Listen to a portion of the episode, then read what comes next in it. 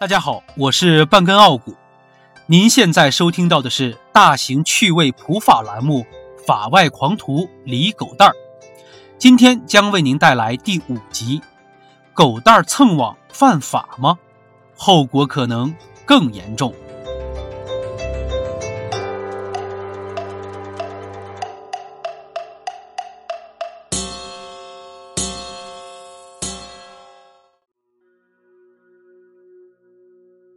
虽然彻夜未眠，但今天的李狗蛋儿可一点儿都不困。雨后清晨的天空格外的澄澈明亮，李狗蛋儿呼吸着清新的空气，回到了他那间破旧的出租屋。他决定从今天开始不再去零工市场了。现在有了王富贵这座靠山，以后他要凭脑力而不是凭体力去生活。李狗蛋儿顺手打开电脑。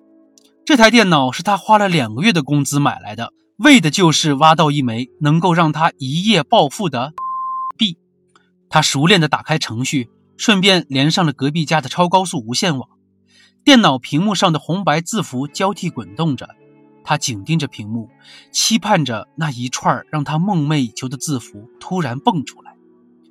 半个小时过去了，但还是和往常一样，激动人心的一幕。并没有因为李狗蛋儿今天心情不错而出现。对于这种情况，李狗蛋儿也习惯了。他又侧身躺在床上，打开了手机，手机已经自动连上了那个超高速无线网。他又熟练地打开了 BT 下载器、百度云盘、迅雷下载器这些软件里的任务进度条又开始迅速地动了起来。这些下载软件他都是办了会员的。因为现在下载的这些爱情动作片是可以为他换来一份还算不菲的收入的。李狗蛋家周围的大多数邻居都去上班了，所以他所在的这块区域在白天的时候还是比较安静的。这时，李狗蛋又听到了隔壁响起了群情激昂的口号声，他知道那个传销组织又开始闹腾了。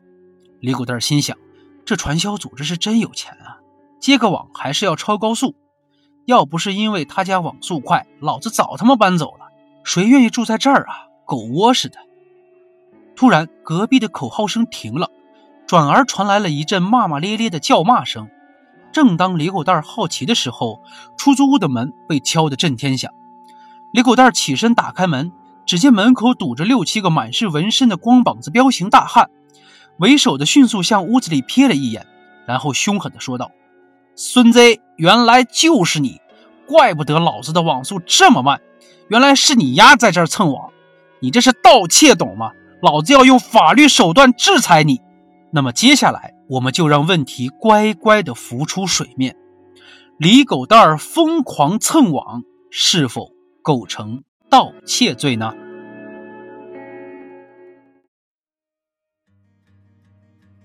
在我们的日常生活中啊。蹭网是一件再平常不过的事情了，甚至有时候会用到一些非常专业的蹭网 APP。如果蹭网会构成犯罪，那是不是很多人都要被判刑啊？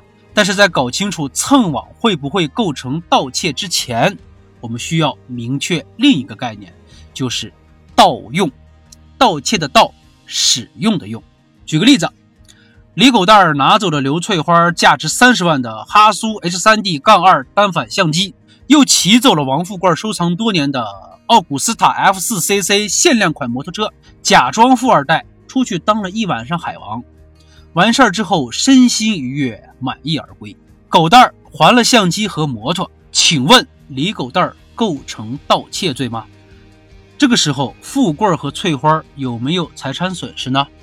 当然是没有的，相机和摩托车都还了，对不对？所以李狗蛋儿针对相机和摩托车。他肯定是不会构成盗窃罪的，他这个行为啊，最多就算是个盗用，但是我们国家的刑法也没有规定盗用罪，哎，所以李狗蛋这个行为啊，他压根就不构成犯罪。但是翠花说了，我这个相机的内存卡是一次性的，买的时候一 KB 容量就要一千块钱，你昨晚录了一百个 G 的海王视频，你算算多少钱？这个时候刘翠花是不是就有了财产损失了？那李狗蛋儿针对这张内存卡就妥妥的构成了盗窃罪了。哎，回到蹭网的问题上啊，如果蹭网使对方遭受到了财产损失，那么肯定是构成盗窃罪的。但是有的朋友就要问了，我记得成立盗窃罪的一个重要条件之一就是金额较大呀，哎，即使因为蹭网让你多交了几十块钱的流量费，也不至于让我去坐牢吧？但是刑法当中构成盗窃罪的类型可不只是数额较大这一种呀，就比如说多次盗窃，举个例子。有人就专门以盗窃别人的外卖为生，那一份外卖也就是二三十块钱吧，肯定和数额较大是扯不上关系的。但是多次盗窃外卖的话，也就是说两年内三次以上盗窃外卖的话，哎，法院也是有充分的理由将这种行为定性为盗窃罪的。再回到蹭网这个问题上啊，只要满足了两个条件，那蹭网也极有可能会被认定为盗窃罪。第一。是对方遭受了财产损失，金额较大就不说了，直接定盗窃；金额较小，那么就需要第二个条件，叫多次蹭网。再具体一点，就是两年内三次蹭网。李狗蛋儿如果只是蹭传销窝点的网，听个喜马，刷个抖音，没有给隔壁带来财产损失，那么问题不大。但是他好死不死的连着人家的网挖矿，还同时开着三个办了超级会员加速的下载器下载爱情动作片，谁家的网能扛得住你这么造呀？关键是你还天天来蹭，别说法官了，你去问问菜市场卖菜的老太太，你这还能叫蹭网吗？这妥妥的就是盗窃呀！我就听过这样一个案件啊，某人在宽带公司以低价办理了这个低速的民用宽带，然后呢，他通过该公司的内鬼悄悄地给他改成了商用的超高速宽带，致使宽带公司一下子造成了两万多块钱的财产损失，这不就是在偷网吗？你转化成法律术语，这不就是盗窃吗？了解了蹭网能否构成盗窃罪的条件，这并不是我们可以放开胆子在条件之外去蹭网的理由。毕竟刑法并不是仅仅只有盗窃罪这一种罪名的。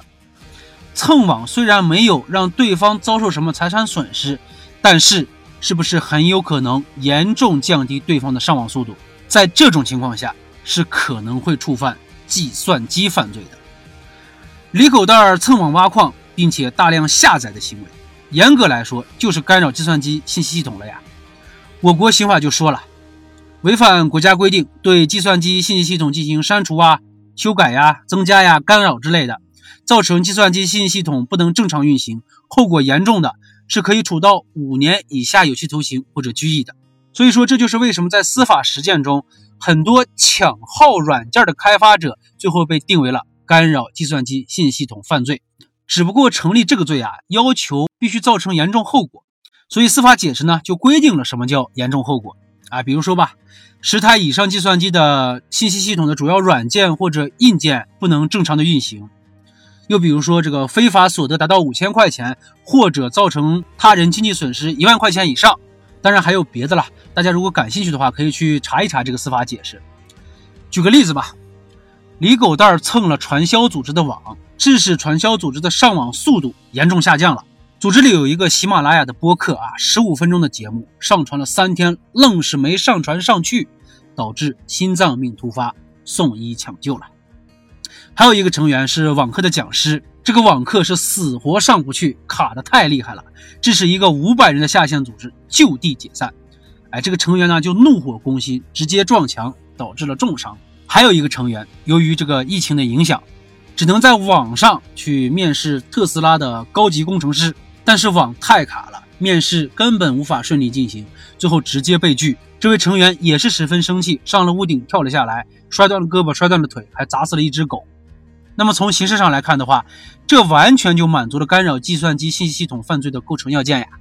还有很多蹭网族总觉得自己占到了便宜，但是很有可能你已经在无意之间就出卖了自己的个人信息，因为蹭网会导致网主和这个蹭网者处在同一局域网下，双方都有泄露网购账号、支付密码、家庭住址或者是电话号码这些重要的个人信息的风险。很容易就造成财产损失了，所以就有一些不法分子故意提供免费的无线网，用来搜集个人信息，来从事违法犯罪活动。大家有的时候会不会突然收到一些来自海外或者是港澳的陌生电话或者短信呢？哎，这极有可能就是因为蹭网一时爽，泄密烦恼多了。蹭网者爽了，那些从事电信诈骗的犯罪分子可能会比你还爽。所以还是提醒各位啊，对待蹭网这件事情一定要提高警惕，给自己家设一个复杂一点的密码，不要就是一串数字。现在提倡密码设置为字母大小写加特殊符号再加数字的密码组合，它肯定是有道理的啊，就是要防止别人来蹭。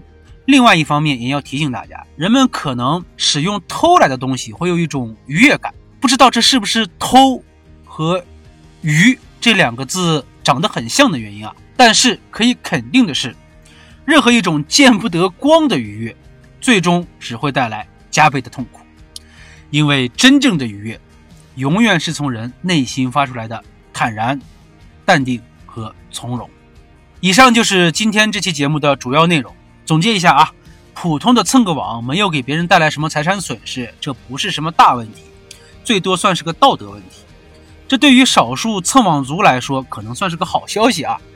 只有致使他人遭受了较大的财产损失，或者是多次蹭网并造成财产损失，才有可能构成盗窃罪。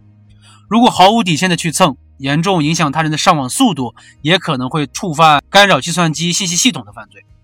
随便蹭网呢，还有可能泄露自己的重要个人信息，哎，为犯罪分子开展违法犯罪活动提供便利条件。所以啊，蹭网需谨慎呐！